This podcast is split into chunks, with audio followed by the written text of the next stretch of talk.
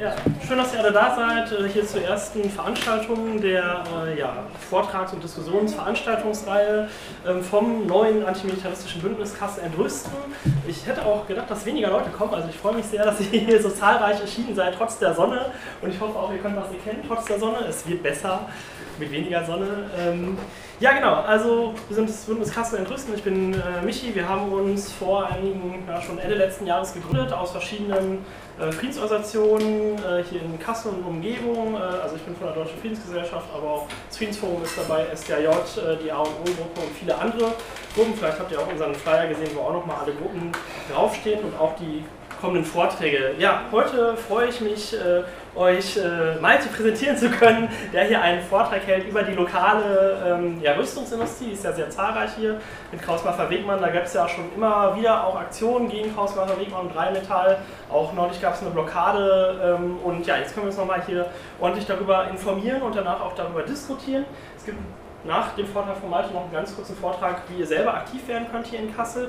Und noch zur Info, das Ganze wird vom Campusradio äh, aufgezeichnet, allerdings nur der Vortrag, also nicht eure Diskussionen, also sozusagen eure Persönlichkeitsrechte sind da gewahrt, ähm, nur die von Malte nicht. Aber genau, dann wünsche ich euch erstmal ja, viel Spaß und gute Informationen.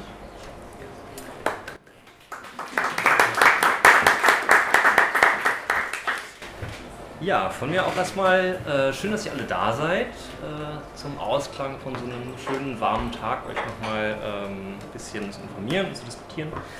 Ähm, und vielen Dank für die Einladung an ähm, die Kassel Entrüsten Gruppe. Ich werde mich jetzt so langsam an die Lautstärke gewöhnen und dann hoffentlich so reden, dass du mich verstehst. Ähm, genau. Der Vortrag heute Abend steht unter dem Motto: Der Krieg beginnt hier, Waffen aus Kassel in aller Welt. Ähm, ganz am Anfang habe ich euch eine Collage mitgebracht, die das Ganze im Grunde schon zusammenfasst. Also, wenn wir das Bild vor Augen haben während der nächsten äh, halben Stunde, dann ähm, wisst ihr immer, worum es geht. Ganz oben in der Ecke seht ihr ähm, ein Boxer-Kampffahrzeug, das ist so ein äh, Transportpanzer, der wird ähm, hergestellt hier in Kassel bei Rheinmetall. Ähm, das ist also auch eine Produktionshalle von Rheinmetall. Ähm, in der Mitte seht ihr ein Foto von einem Transport relativ früh am Morgen ähm, am holländischen Platz. Da kommen die gerade ähm, die holländische Straße runter und man sieht schon auf diesen Bildern, ähm, einige von euch kennen mit Sicherheit äh, Fotos von deutschen Panzern oder sonstigen Militärfahrzeugen. Die haben eigentlich immer so, eine, so einen Anstrich für äh, Wald und Wiesen. Äh, hier ist das alles ein bisschen heller. Das hängt damit zusammen, dass die nicht dafür gedacht sind, sozusagen hier in Mitteleuropa rumzurollen, sondern ähm, wie man auf dem Bild ganz unten rechts sieht, äh, diese Fahrzeuge sind sozusagen schon vorbereitet dafür, dass sie in Afghanistan eingesetzt werden, um dort ähm, im Krieg gegen den Terror äh, Erfolge zu verzeichnen. Äh, in Afghanistan äh, läuft dieser Krieg ja seit 2001 bzw. seit 2014 dann unter neuem äh, Mandat. Ähm, auch die Bundeswehr ist seit 2001 eben dort. Ähm, es gibt nach seinen letzten Zahlen in diesem Krieg 68.000 äh, Tote. Die deutschen, auch deutsche Militärs sagen seit Jahren, dass dieser Einsatz gescheitert ist und trotzdem sind weiterhin deutsche Soldaten dort vor Ort und ähm, versuchen jetzt zu verhindern, dass genau das passiert, was lange absehbar war, nämlich dass äh, die Taliban letztlich wieder auf dem Vormarsch sind und sozusagen an diesem Krieg bzw. an seinen Gründen überhaupt nichts geändert wurde. Das ist sozusagen das Gesamtbild, das äh, ihr im Hinterkopf behalten könnt.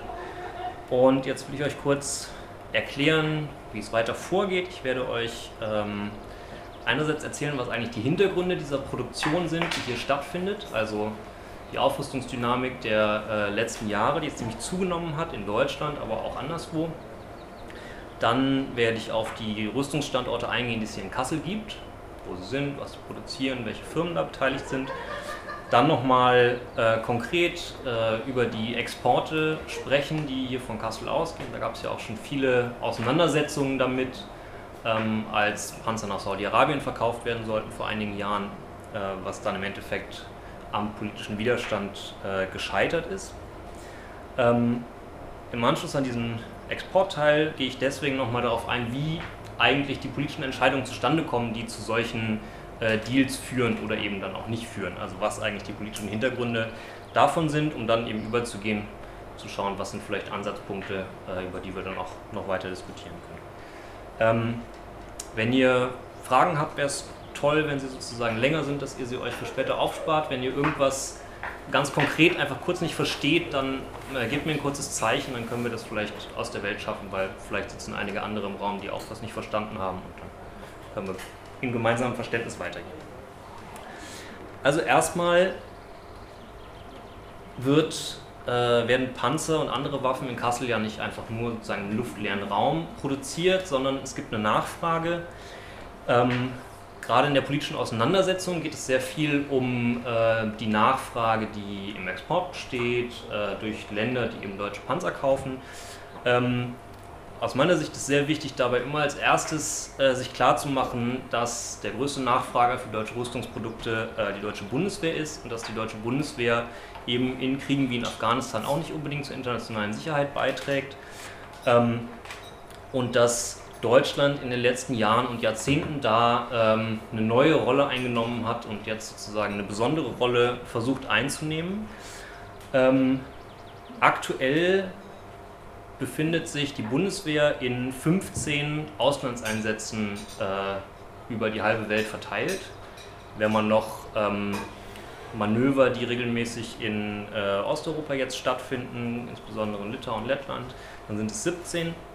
Da sind ständig 3400 Soldatinnen und Soldaten unterwegs.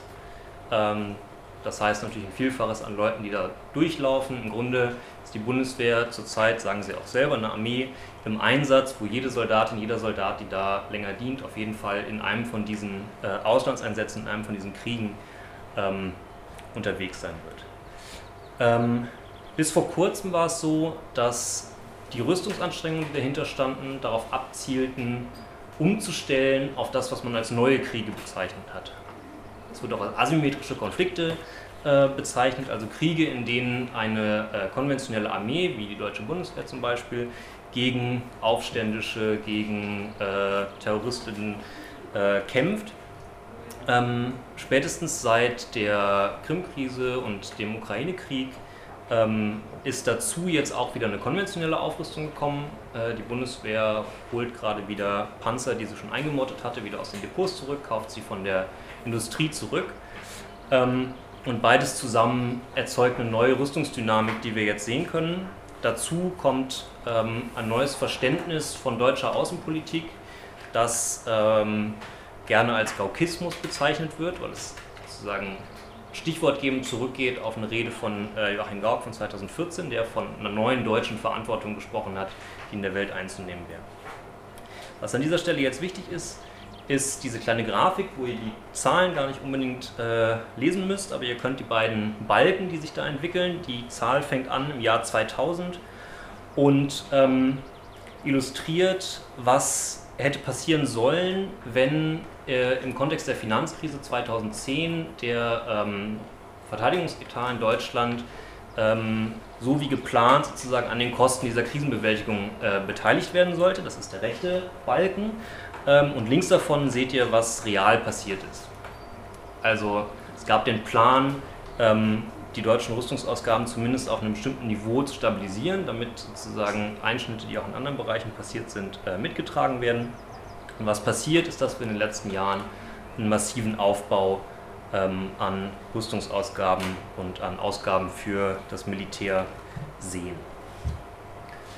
Ähm, hier nochmal zur Übersicht all die Orte, an denen äh, die Bundeswehr zurzeit im Einsatz ist. Ähm, die größten Einsätze sind immer noch äh, Afghanistan mit etwa 1000 Soldatinnen und Soldaten, äh, Kosovo mit 580, beziehungsweise davor kommt eigentlich schon der Krieg in äh, Mali, der hier äh, auch wenig Beachtung findet, aber wo zurzeit auch gut 1000, äh, genau 1046 Soldatinnen und Soldaten aus Deutschland ähm, gegen lokale Aufständische kämpfen bzw. für Sicherheit sorgen. Ähm, dazu gehören unter anderem auch Kampfhubschrauber, die hier ganz in der Nähe in Fritzlar stationiert sind Und ähm, genau, das bedeutet auch Soldatinnen und Soldaten, die eigentlich in Fritzlar stationiert sind, sozusagen in regelmäßigem Umlauf in Mali äh, an den Kämpfen dort beteiligt. Ähm, Im Moment in der Diskussion ist der Einsatz äh, gegen den sogenannten IS. Den seht ihr hier oben rechts, Operation Inherent Resolve in äh, Syrien und der Türkei, beziehungsweise stationiert in, in äh, Incirlik. Da sind 200, äh, knapp 270 Soldatinnen und Soldaten unterwegs. Ähm, auch das sozusagen einer der größeren Einsätze, der gerade stattfindet. Aber wie ihr auf der Karte sehen könnt, die sind ganz gut verteilt, äh, insbesondere in Afrika und im Nahen Osten, äh, in sehr vielen Ländern deutsche Soldatinnen und Soldaten unterwegs.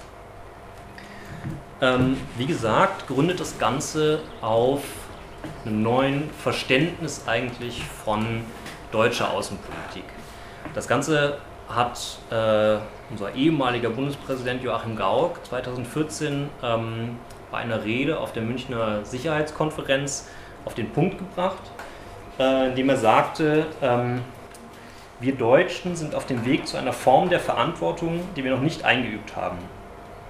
Aus all dem leitet sich Deutschlands wichtigstes außenpolitisches Interesse im 21. Jahrhundert ab. Dieses Ordnungsgefüge, er meint den freien Welthandel und das äh, entsprechende Wirtschaftssystem, dieses System zu erhalten und zukunftsfähig zu machen. Die Bundesrepublik muss dabei auch bereit sein, mehr zu tun für jene Sicherheit, die über Jahrzehnte von anderen gewährt wurden. Diese Sätze sind natürlich jetzt im Kontext von äh, Trump und gerade nach dem äh, kürzlichen NATO-Gipfel nochmal äh, viel stärker sozusagen ins Bewusstsein gekommen. Ähm, Deutschland soll also, so sozusagen der herrschende Diskurs in der Außenpolitik, soll eine aktive Rolle als äh, Gestalter ähm, der, des internationalen Umfeldes einnehmen und soll sozusagen Verantwortung in der Welt übernehmen, die mit militärischen Mitteln eben wahrzunehmen sei. Dieser äh, Punkt gilt natürlich nicht nur für Deutschland, sondern gerade jetzt in dieser Diskussion um die NATO ähm, wird auch viel über neue Rüstungsanstrengungen ähm, auf europäischer Ebene geredet. Und das hat ein bisschen vorher schon angefangen, ist aber auf EU-Ebene lange so ein schleppender Prozess gewesen. Also seit 1999 gibt es so einen Prozess, dass die Strukturen der Europäischen Union ähm, militärisch, eine militärische Seite kriegen sollen. Also, das hat schon früher begonnen, aber 1999 wurde das dann konkreter. Und wenn man sich das auch wieder sozusagen anschaut an den Auslandseinsätzen, die da passieren, dann hat es seit 2003 17 Auslandseinsätze unter, dem, unter der äh, Flagge der Europäischen Union gegeben. Also auch hier eine massive Zunahme und Deutschland ist da natürlich ein wichtiger Teil davon. Ähm, aktuell sind sozusagen die ersten Schritte gemacht worden, um ein EU-Hauptquartier in Brüssel aufzubauen, von dem man sozusagen effektiver diese Einsätze alle planen kann in Zukunft. Und dazu kommt eben die Debatte, die jetzt auch gerade dauernd durch die Nachrichten äh, geistert, um dieses 2%-Ziel der NATO, dass also alle NATO-Partner 2% ähm, ihres äh, Bruttoinlandsprodukts ausgeben sollen für Verteidigungs- und äh, Militärzwecke.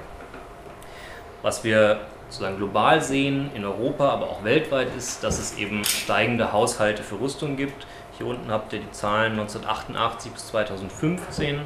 Ähm, es steigt, also der Tiefpunkt ist so bei so 99, 2000 und dann mit dem Krieg gegen den Terror äh, kriegt das Ganze eine absolute Beschleunigung und steigt eben jetzt auch wieder weiter an. Das ist sozusagen der Kontext, ähm, in dem wir uns bewegen, wenn wir äh, darüber reden, was für eine Rolle hat eigentlich die ähm, Rüstungsindustrie und was hat sie auch für eine Bedeutung, eben nicht nur in Kassel, sondern darüber hinaus. Und ähm, die Rolle, die diese Industrie sozusagen in diesem ganzen Kontext spielt, die hat äh, Frank Haun ganz gut zusammengefasst. Frank Haun ist äh, Vorsitzender der Geschäftsführung von Kraus Maffei Wegmann, das ist einer der größten Konzerne hier. Ähm, sowohl die Geschäftsführung als auch die Inhaber von Kraus Maffei Wegmann sind dafür bekannt, dass sie das äh, Licht der Öffentlichkeit normalerweise nicht äh, so gerne mögen und sich eigentlich auch nicht öffentlich äußern. Das ist also eine der seltenen Ausnahmen, die es da gibt. Und äh, deswegen habe ich euch da den entsprechenden Ausschnitt aus einem längeren Beitrag mal äh, mitgebracht, wo er das zusammenfasst, wie er sozusagen seine äh, Rolle sieht. Wir sind keine Waffenschmiede. Sondern? Wir stellen wehrtechnische Produkte her, die Soldaten im Einsatz brauchen, die sicherstellen, dass sie ihre Mission erfüllen können und die auch sicherstellen sollen und müssen, dass unsere Soldaten unversehrt nach Hause kommen. Und wenn Sie den Stolz fragen dieser Firma, der ich vorstehe, unser Stolz, dass es in unseren Fahrzeugen nicht eine Soldatin, nicht ein Soldat trotz unzähliger Anschläge sein Leben verloren hat. Darauf sind wir stolz, ja. Aber das hat nichts mit Waffenschmiede zu tun. Genau. So viel also Frank Haun, der zu Kraus-Maffei Wegmann gehört. Ähm, ist, äh, einigermaßen bezeichnet, dass für ihn sozusagen natürlich die Leute, die in seinen Fahrzeugen sitzen, äh, wichtiger sind als die, die äh, auf der anderen Seite draußen stehen. Ähm, wenn man Leute fragt, die in Afghanistan leben, dann äh, ist das unter Umständen ein bisschen andere Perspektive. Ähm, außerdem muss man vielleicht dazu sagen, dass es mittlerweile nicht mehr stimmt, was er sagt, denn äh, Panzer, die von Rheinmetall und KMW zusammengebaut worden sind und für, die, für das türkische Militär in Syrien im Einsatz waren, sind äh, Anfang dieses Jahres, Ende letzten Jahres dort äh, vom IS zerstört worden und sozusagen jetzt hat der KMW-Konzern gerade größere Anstrengungen, dieses Image, das er gerade äh, auch nochmal beteuert hat, ähm, wiederherzustellen. Davon abgesehen ähm, ist Kraus-Maffei Wegmann eben einer der wichtigsten Versorger der Bundeswehr mit Militärgütern. Die Firma KMW, beziehungsweise bald heißt sie KNDS, sie sind nämlich gerade im Fusionsprozess mit dem französischen Rüstungsbauer Nexter. Ähm, sind ein großes Unternehmen, das seinen Hauptsitz eigentlich in München hat, hier in Kassel große Produktionsanlagen, ist im Besitz einer Familienholding, die ihren Sitz wiederum in Kassel hat und ähm, baut eben vor allem ja, große Panzer, Panzerhaubitzen, äh, Transportfahrzeuge, solche Dinge. Insgesamt haben die 4000 Mitarbeiterinnen in Kassel, arbeiten 1400 Menschen in diesem Unternehmen.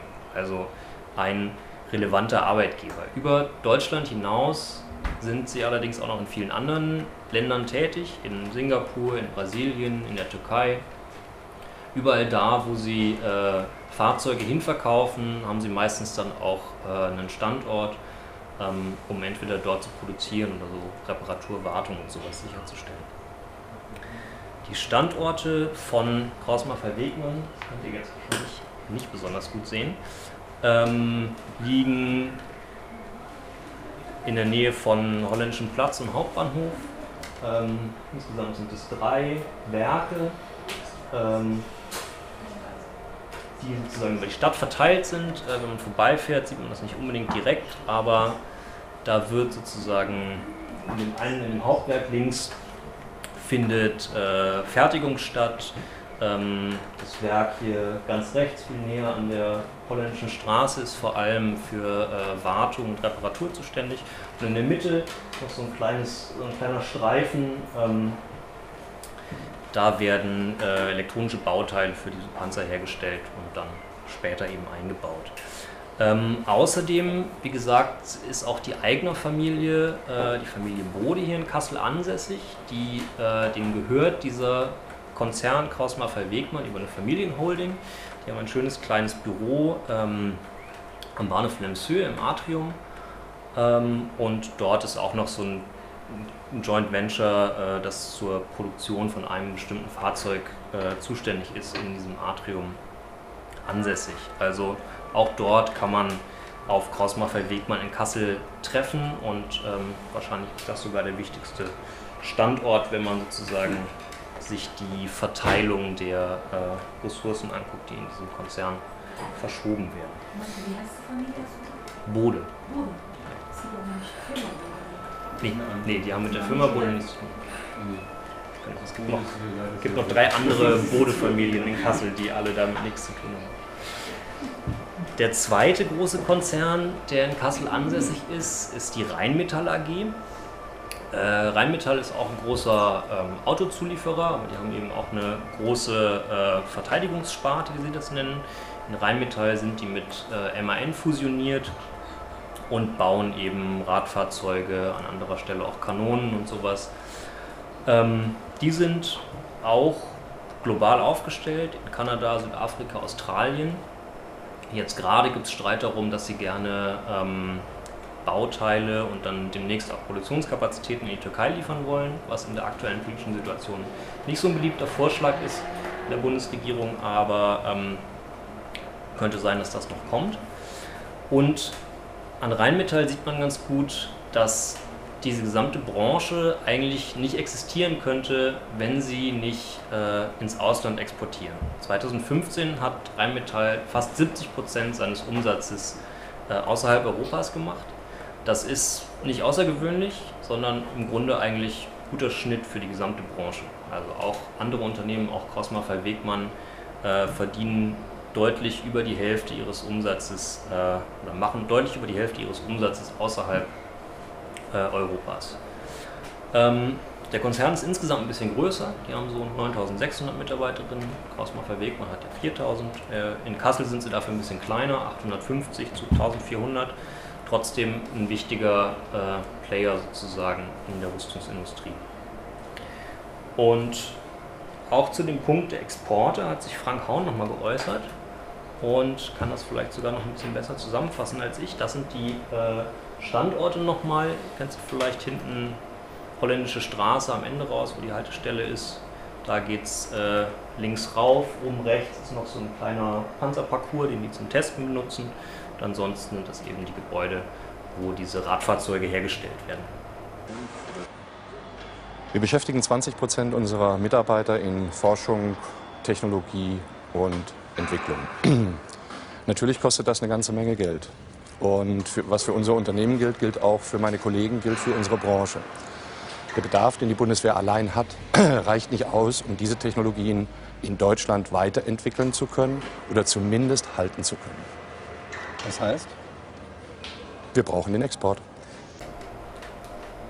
Kurz und knapp gesagt, das hat natürlich mehrere Konsequenzen, nämlich einerseits, dass es auch politisch natürlich gewollt ist, dass es diesen Rüstungsexport gibt, weil, wie er schon sagt, auch die Bundeswehr nicht mit dem Material versorgt werden könnte, mit dem sie gerne versorgt werden will, wenn diese Firmen nicht die Möglichkeit haben zu exportieren.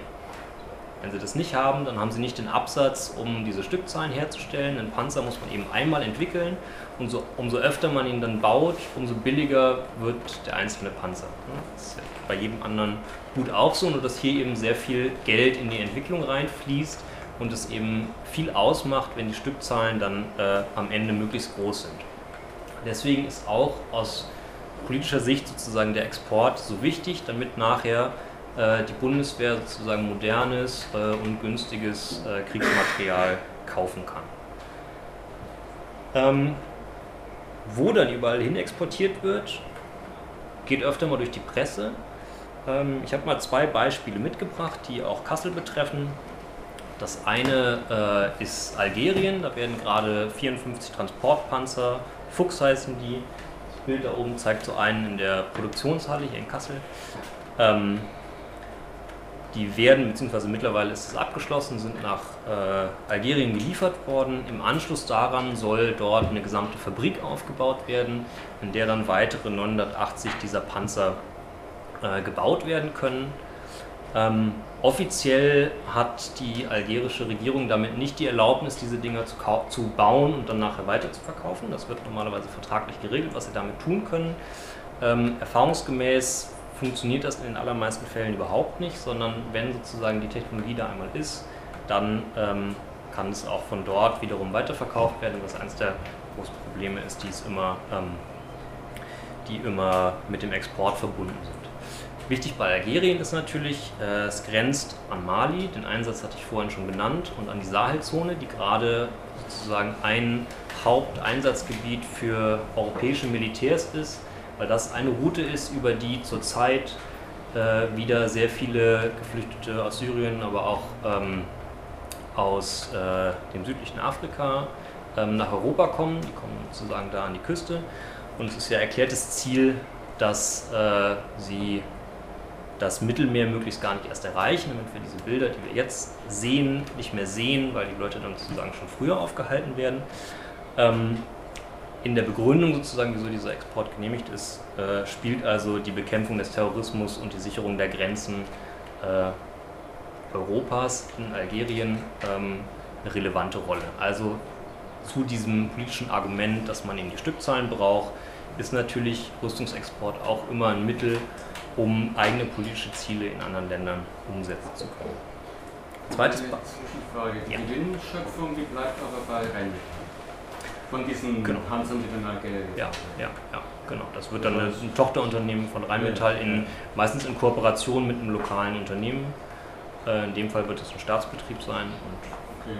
und genau. umgeht dann politische Reglements, indem man die Tochter in Algerien hat, aber dort so einen Gewinn rausholt und dann Genau, es wird, es wird geregelt, was, also es wird vertraglich geregelt, was sie damit machen dürfen. Erstmal darf die algerische Armee das selber benutzen. Mhm. Was in 20 Jahren dann mit den Panzern ist, ist eine ganz andere Frage. Das ist ja immer. Äh, so ein Punkt, der damit verbunden ist. Ähm, ein weiteres Beispiel ist äh, Katar. Katar äh, grenzt da Saudi-Arabien. Äh, und ist nicht weit weg von äh, Jemen, was im Moment äh, relevant ist. Dorthin werden gerade 62 Leopard 2 Kampfpanzer, die modernsten Kampfpanzer, die äh, Krausmacher Wegmann vor allem, aber mit Teilen von Rheinmetall herstellt. Dorthin werden 24 Panzerhaubitzen, äh, Panzerhaubitze 2000 heißt das Ding, äh, verkauft. Das ist äh, ja, im Grunde sozusagen Artillerie auf einem äh, Panzerfahrwerk Ihr seht so kleine Bildchen daneben, falls äh, euch das interessieren sollte.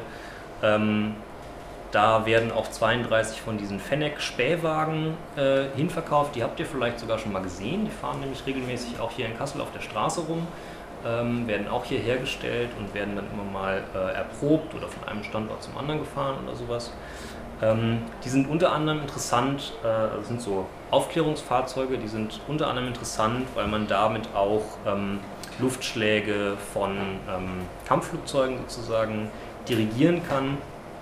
Ähm, und genau deswegen sind sie gerade sehr beliebt überall. Dann gibt es noch diese äh, Dingus, das sind so Transportfahrzeuge, äh, die, seht ihr unten links, das sind genau, einfach so ein gepanzertes Transportfahrzeug. Die werden alle äh, nach Katar verkauft und zwar obwohl das Land äh, sowohl während des sogenannten arabischen Frühlings in äh, Nachbarland Bahrain äh, einmarschiert ist, um dort den äh, Aufstand niederzuschlagen, beziehungsweise die Proteste und Demonstrationen niederzuschlagen, obwohl Katar ähm, beteiligt ist an den Bürgerkriegen in Libyen und in äh, Syrien und obwohl das Land Kriegspartei im Jemen ist. Da wurde bisher immer gesagt, gibt ja Richtlinien der Bundesregierung, äh, wohin man exportieren darf und wohin nicht. In Kriegsgebiete und in Länder, die sich an Kriegen aktuell beteiligen, darf man normalerweise nicht äh, oder will die äh, Regierung nach eigenen Aussagen eigentlich nicht exportieren. In dem Fall wurde immer gesagt, Jemen ist zwar sozusagen Teil der Militärallianz, die mit Saudi-Arabien im Jemen äh, Krieg führt, aber jemenitische Truppen sind noch nicht oder sind nicht als Fußsoldaten und mit Fahrzeugen im Jemen im Einsatz. Deswegen kann man diese Fahrzeuge dahin verkaufen, weil sie nicht in dem Krieg eingesetzt werden. Jetzt kam die Bundesregierung ein bisschen in Erklärungsnot, weil äh, vor wenigen Wochen ähm, zum ersten Mal öffentlich bekannt wurde, dass ein jemenitischer Soldat im Jemen gestorben ist und dann sozusagen dafür ähm, geehrt wurde, dass er da gekämpft hat. Ähm, da wurde dann wiederum gesagt, ja, das ist nur sozusagen ein kleiner Einsatz, ähm, hat mit den Waffen, die wir liefern, nichts zu tun. Also man biegt sich so ein bisschen zurecht, wie das geht. All diese Fahrzeuge ähm, werden, wie gesagt, hier in Kassel hergestellt, erprobt. Ähm, und für die beteiligten Firmen ähm, ja, sind die Probleme, mit denen man sich dabei auseinandersetzen muss, technische Probleme, politische Probleme, die Probleme, wohin man das liefert, ähm, die sehen Sie auf jeden Fall nicht, zumindest wenn man Frank Haun zuhört. Haben Sie denn eigene ethische Richtlinien? Ja. Nämlich? Wir halten uns an die Spielregeln in Deutschland und das sind Entscheidungen unserer Regierung. Das ist das Kriegswaffenkontrollgesetz, das ist das Außenwirtschaftsgesetz und das sind natürlich die politischen Grundlagen unserer Regierung. Machen Sie sich das da nicht ein bisschen zu einfach? Ich denke nicht, dass wir es uns einfach machen. Wir haben eine gewählte Regierung, Volksvertreter, die eine Entscheidung treffen, an die wir uns binden. Und weitere interner kann ich dazu und werde ich dazu nicht sagen. Dann sind die ethischen Grundsätze interner. Ja. Das ist interessant. Wenn Ihnen gesagt wird, Sie machen blutige Geschäfte oder Geschäfte mit Despoten, was sagen Sie dazu? Wir bewegen uns in unserem demokratischen Rechtsrahmen. Das ist es? Haben Sie schon mal ein schlechtes Gewissen gehabt? Nein, Das heißt, das können Sie abends dann einfach abschließen und sagen, alles gut. ich schließe das abends ab und sage alles gut. Ich wiederhole, wir machen kein Geschäft im luftleeren leeren Raum. Wenn wir etwas exportier, exportieren, dann ist dem ein politischer Prozess vorausgegangen und nicht nachgeeilt. Genau über diese politischen Prozesse, auf die er jetzt sozusagen als Begründung immer anspielt, gibt es ja immer wieder größere Diskussionen. Und ähm, also er hat natürlich vollkommen recht, wenn er sagt, das findet nicht im luftleeren Raum statt. Ähm, erstmal ist ja wichtig zu wissen, dass die Entscheidung über äh, diese Rüstungsprojekte bzw. deren Export in einem sehr kleinen Kreis stattfindet. Formal passiert es so, dass das Unternehmen, das jetzt eine Anfrage von äh, dem Militär von einem Staat hat, ähm, eine Anfrage stellt ans Wirtschaftsministerium, ähm, ob sie das ausführen dürfen. Und das Wirtschaftsministerium sagt dann entweder ja, könnt ihr machen, oder hm, das ist vielleicht ein bisschen heikel. Äh, die Frage müssen wir weiter nach oben geben sozusagen. Äh, vorher stimmen sie sich meistens noch mit anderen Ministerien ab, Außenministerium, Entwicklungsministerium. Da kommt es dann öfter mal zu unterschiedlichen Einschätzungen dazu, ähm, was gemacht werden kann. Normalerweise ist das Wirtschaftsministerium ein bisschen freigebiger mit diesen Genehmigungen. Das Entwicklungshilfeministerium sagt meistens, äh, das könnt ihr doch überhaupt nicht machen. Und äh, das Außenministerium sagt dann oftmals, hm, das ist jetzt in der aktuellen Situation vielleicht nicht so eine besonders gute Idee, das dahin zu liefern. Wenn es solche äh, unterschiedlichen Einschätzungen gibt, dann wird diese Entscheidung in den Bundessicherheitsrat gegeben. Der Bundessicherheitsrat ist letztlich ein äh, Kabinettsgremium, das ähm, mit neun bzw. aktuell mit acht Personen besetzt ist. Da sitzt äh, Angela Merkel drin, da sitzt der Vizekanzler Sigmar Gabriel drin, ähm, der Kanzleramtschef und dann noch ein paar andere Minister. Ähm, und die entscheiden mit einer einfachen Mehrheit, ob das jetzt geht oder nicht geht im Moment einfache Mehrheit. Bei der Ministerbesetzung äh, kann die CDU da ziemlich alleine entscheiden. Muss sie nicht, weil sie da auch Unterstützung von der SPD hat. Aber ähm, grundsätzlich wäre das sozusagen möglich. Äh, dieser Bundessicherheitsrat vergibt äh, Genehmigungen und das Ganze eben auf Basis einerseits des Außenwirtschaftsgesetzes, des Kriegswaffenkontrollgesetzes und ähm, seit einigen Jahren auf Grundlage der äh, sozusagen freiwillig selbst auferlegten Rüstungsexportrichtlinien, die sich die Bundesregierung gegeben hat. Ähm, Im Fall vom Jemen habe ich es eben schon angesprochen. Diese Exportrichtlinien beinhalten zum Beispiel, dass nicht in, äh, in kriegführende Staaten geliefert werden darf.